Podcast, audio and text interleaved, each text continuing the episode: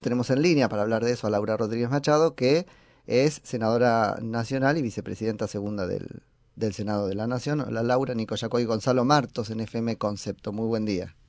¿Qué tal? Muy buen día y buen día a tu audiencia. Bien, muy bien. Bueno, efectivamente, hubo ayer un encuentro del que participaste con el presidente de la Nación, ¿no? Correcto. Como sabrás, que cronicaron también ustedes, hubo idas y venidas en esta reunión en el sentido de acordar básicamente quién es y la agenda y definimos que afortunadamente se concreta una reunión donde se amplía eh, la definición de participar en esta reunión legislativa eh, con el presidente de la Nación también a los senadores. Ese es el punto.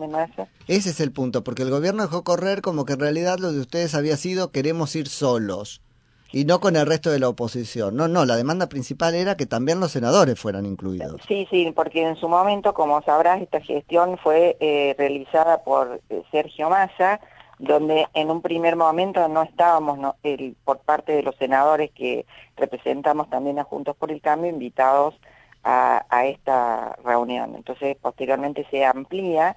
Sí, a ver, eh, Juntos por el Cambio tienen ambas cámaras, y de ahí la decisión de, o, el pedido de que tuviéramos una reunión en calidad de Juntos por el Cambio, por un lado la posibilidad de definir eh, los dos tercios en el Senado, cuestión no menor para tratar algunos temas, y posiblemente también influye en quórum propio o en mayoría en diputados.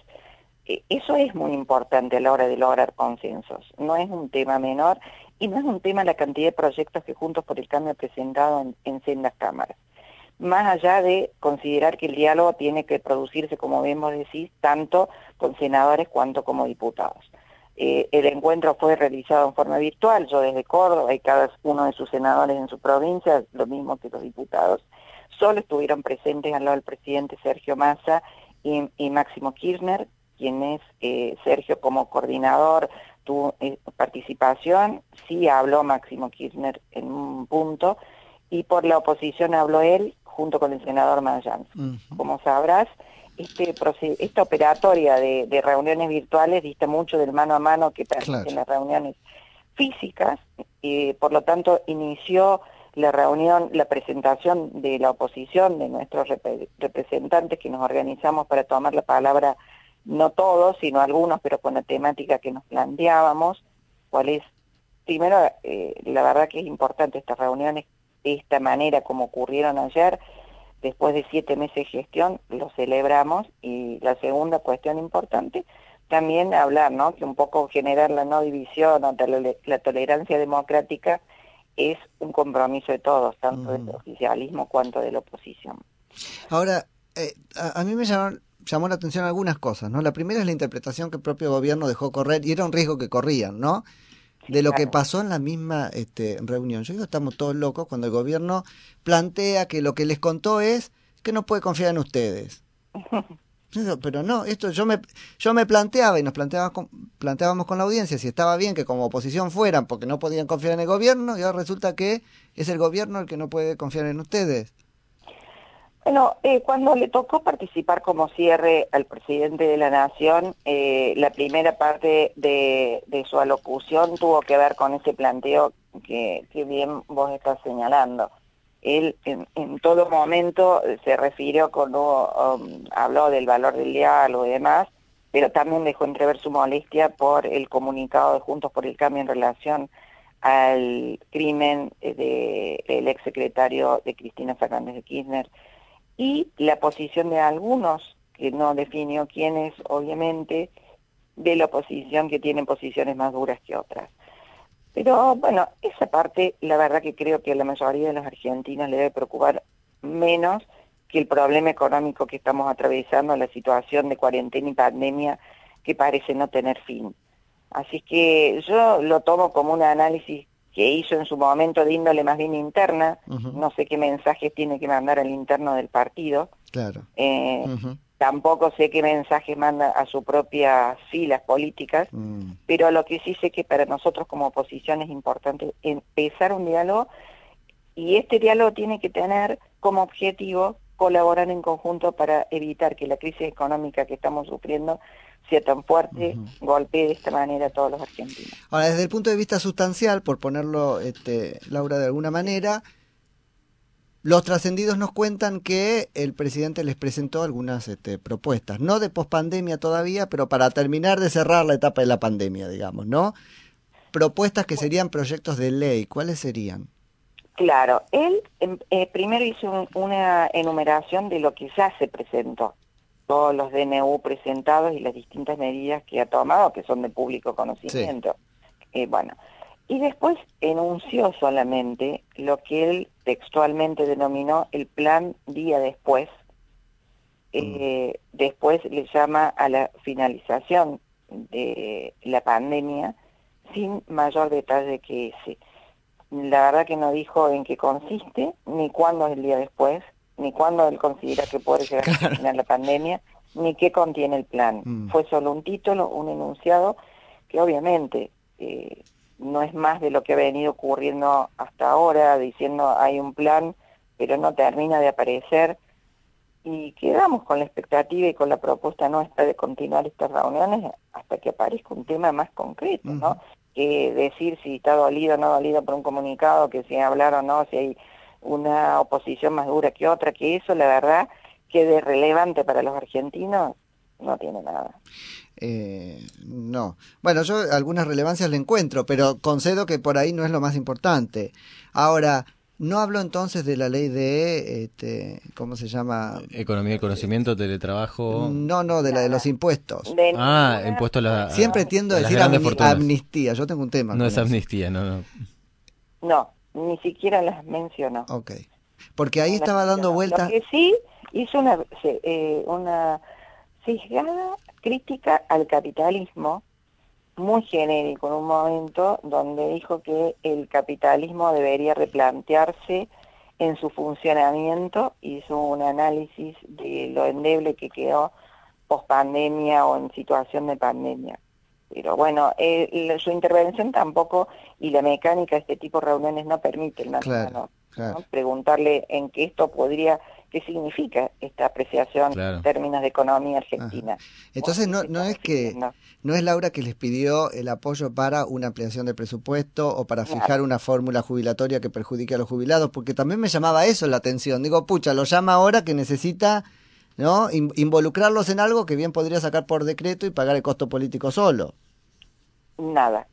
La respuesta es no, 100% ya te digo, la única alusión fue al plan día después, eh, a pesar de que habíamos tenido una agenda previa donde se habían hecho unas enumeraciones de ciertos puntos que tenían que ver con temas legislativos, sin embargo, en el transcurso de la reunión, cero, no hubo ninguna mención ni al teletrabajo, ni a una reforma fiscal, ni a una reforma jubilatoria, mm. ni a ninguno de los temas que están en danza en posible eh, trabajo de comisión ni en el Senado ni en la Cámara de Diputados. ¿En qué problema me pones, Laura, como ciudadano, ¿no? para interpretar si, si convienen estas reuniones en las que no pasa nada o no convienen? Porque la realidad es que reunirse para la nada, no sé. A ver, el diálogo eh, siempre siempre aporta, ¿no? No, pero el diálogo tiene que ser para algo. Ahora, yo creo que debería haber, y, y nos hemos pedido una segunda reunión. Ah, okay. Una segunda oportunidad de eh, de ver a ver si, bueno, perfecto, ya está, ya nos sacamos el enojo del comunicado, ya dijimos todo lo que teníamos que decir. Ahora, ¿cómo hacemos con Argentina, con lo que viene? Eh, el senador Martín Lustó sí hizo un, análisis eh, de la economía post-pandemia impresionante de lo fuerte, que uno de cada dos argentinos va a estar bajo la línea de pobreza. Entonces, esa es la preocupación sobre la cual tenemos que trabajar sobre el PBI que va a bajar, sobre el déficit fiscal, sobre la falta de financiamiento, sobre nuestro alejamiento del mundo. Eso tenemos que hablar, quedó planteado el tema de nuestra parte, vamos a ver si recoge el guante nuevamente Sergio Massa o el presidente o quien tenga que definir la proximidad de, o, la continuidad de esta reunión. ¿No le parece, Laura, que esta, estos temas de la pospandemia se van a ver recién después de haber atravesado, atravesado esta tormenta? Sería una locura, porque si uno sabiendo lo que significa, lo que va a quedar después de la tormenta, y pudiendo tomar medidas previas, teniendo la posibilidad de dialogar con el principal partido opositor, que se sienta a decirle, bueno, a ver cómo hacemos, tenemos estos votos en el Congreso de la Nación para trabajar en conjunto. Estamos viendo el panorama futuro, lo negativo que es, nos pongamos a trabajar, decir, bueno, lo vamos a decir más adelante, me parece una locura. Qué impresionante, ¿eh? Eh nada, porque después el, discurso oficial va a ser que eh, la, oposición no colabora. Y lo de ayer fue como muy distinto. fue nos ponemos, ¿no es cierto?, a disposición y resulta que no hay pelota que atajar. Sí, exactamente. Ni siquiera hay eh, las reglas de juego un partido. Es decir, bueno, la, próxima reunión vamos a hablar de esto. Bueno, se enumeran los proyectos que están eh, en el tanto el Senado en general, ¿no? Diputados que tienen que ver con esto, con la economía post pandemia, que yo ya ni siquiera hablaría, hablaría de post pandemia, porque estamos. ya está pasando. claro. Nos vamos a dar cuenta cuando salgamos a la calle, ¿no? Cuando cuando estemos contentos con que pueden abrir los restaurantes y nadie vaya a comer porque no hay plata. Sí. Pero... nosotros en Córdoba, le quería decir, estamos en, eh, como esta salida de la pospandemia es distinta por provincias. Eh, eh, eh, bueno, ha habido una apertura de restaurantes en determinados, hay en determinados horarios y, y demás, hay algunas cuestiones que estamos tal vez un paso más adelante de lo que puede pasar en ambas. Por eso cuando decimos salir de la, post de la pandemia o de la cuarentena, mejor dicho, ya estamos en el interior en esa situación. No es que tenemos toda, no 100%, todavía no hay una apertura de turismo, todavía no hay transporte interurbano, no hay una serie de cosas, pero sí hemos empezado a salir de la cuarentena. Entonces estamos también en otra situación donde también nos tienen que considerar para pensar que la cuarentena en el interior del país, en la mayoría de las provincias, está terminando. No es la misma situación que en el AMBA, para nada. Ahora, ¿esto le conviene al, gobierno actualmente, eh, digamos, mantener esta situación de eh, poco diálogo, eh, restricciones en las actividades económicas? ¿Le conviene de alguna forma? ¿Usted cómo lo ve? No, el diálogo siempre hay que hacerlo y además un diálogo constructivo, ¿no? El diálogo se dio, ahora hay que buscar lo que sea constructivo. Y en segundo lugar, yo creo que tenemos que empezar a salir eh, con los cuidados, rigor y con la posibilidad de volver para atrás también, pero empezar a salir de esta cuarentena porque está asfixiando a la economía. Estamos viendo cómo salen los países. No hay posibilidad de que en algún momento haya cero contagio. Vamos a convivir por un tiempo con algún cuidado, con precauciones, ¿eh? con un virus tremendo que ha generado esto mundialmente. Ahora, ¿cómo salen los países? Salen con precaución, pero van saliendo, van saliendo.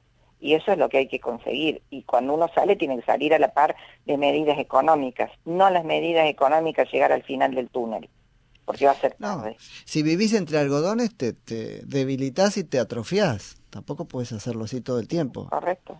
Además, las medidas económicas tardan un tiempo en impactar en, la, finalidad de su objetivo. No son inmediatas. Yo no defino una ley a las 48 horas está, estoy provocando el efecto. Tiene un tiempo de aplicación. Ese tiempo lo tenemos que ir ganando. Porque cuando tomemos los remedios supuestos, y ojalá que aparezcan estos remedios, la, ley del día después o como se llame, no sea tarde. Claro. Bien, y respecto a la negociación de la deuda, ¿la oposición eh, apoya la, la propuesta realizada? Bueno, no se habló de concretamente la propuesta, sino que sí apoyamos todo en términos generales eh, los márgenes de renegociación de la deuda. Ajá. ¿Y de este, traspolar esos términos a la este, deuda local nominada en dólares? Lo, fue un pedido básicamente de, de uno de los miembros que habló de Juntos por el Cambio, de también atender a las economías o a, a los a las deudas que tienen las distintas provincias y municipios. Laura, y cuarto, este, te dejamos ir que sabemos que tenés un compromiso. Muchísimas gracias. No, de nada. Muy buenos días a todos y a tu audiencia. Igualmente, eh, Laura Rodríguez Machado, que es senadora nacional, Juntos por el Cambio, vicepresidenta segunda del Senado de la Nación.